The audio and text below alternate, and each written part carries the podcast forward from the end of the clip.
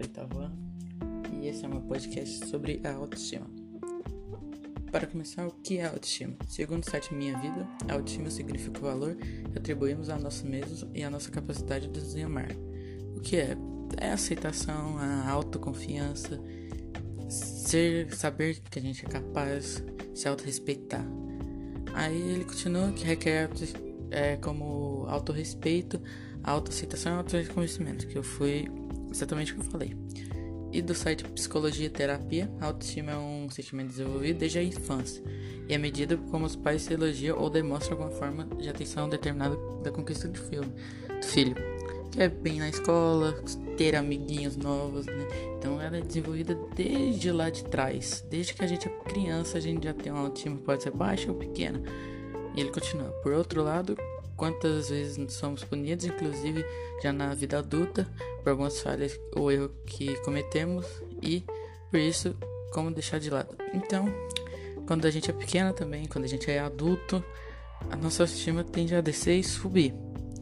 Quando é criança, é um erro, é brigar com um amiguinho na escola, fazer algo, algo de errado, fazer birra.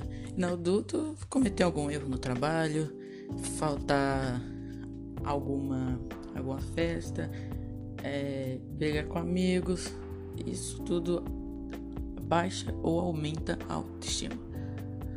Aí aqui fala é a autoestima se manifesta de forma não proposital, baseada em nossas experiências com a, as pessoas e o mundo. Então, a autoestima ela é baseada em tudo que nós fazemos, das nossas ações, com experiência de outras pessoas, com amigos, com trabalho, com faculdade, com escola. É um bom, um bom exemplo é quando o indivíduo recebe muitos elogios por ter feito uma prova, por ter, por exemplo, ser bonito, se arrumar bem, é, fazer atividades físicas. Tudo que é elogio, a autoestima tende a crescer. O que é a autoestima baixa?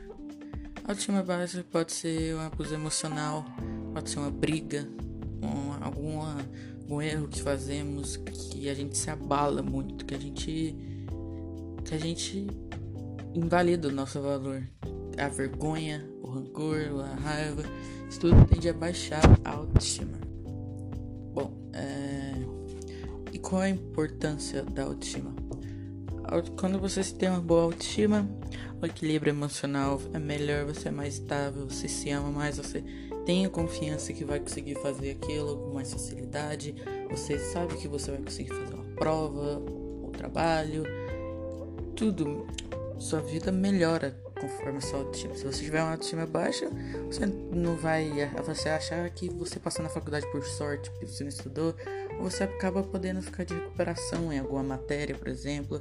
Você pode fazer seu trabalho errado caso você tenha uma autoestima baixa.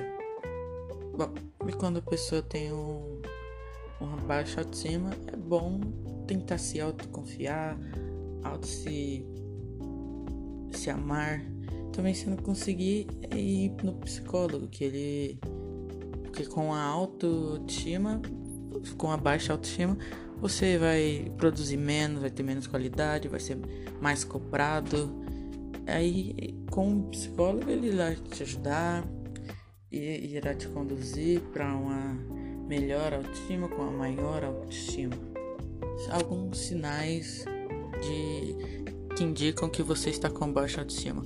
Não aceitar seus próprios erros, ficar achando que você sempre está errado, para se culpar pelos erros fatais que são suas responsabilidades, você acha que tudo é sua culpa, não sentir confiança na própria evolução, que você fez aquilo por sorte, que você acha que tudo é nada é por que você conquistou. Pensar em suas atividades não serão aprovadas, não se autoconfiar, como eu disse, em que sua prova está boa, que seu trabalho está bom. Evitar com dificuldades de concentração, tipo ficar voando no mundo da lua, procrastinar as tarefas, de se, antes de fazer nenhuma dificuldade, por exemplo, a tarefa você faz, mas você acha que é difícil, ficar procrastinando, né?